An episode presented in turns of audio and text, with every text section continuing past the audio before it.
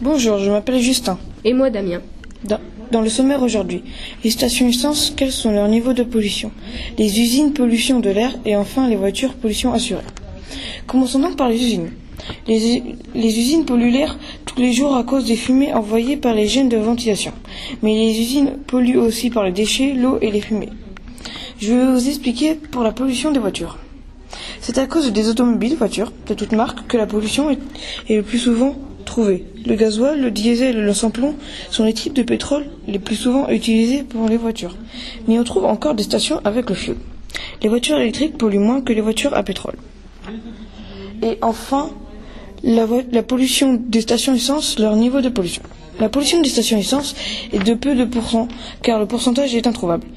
Vous pouvez remercier Damien pour m'avoir aidé euh, pour les recherches, et si vous voulez retourner sur ce site pour écouter d'autres informations, n'hésitez pas.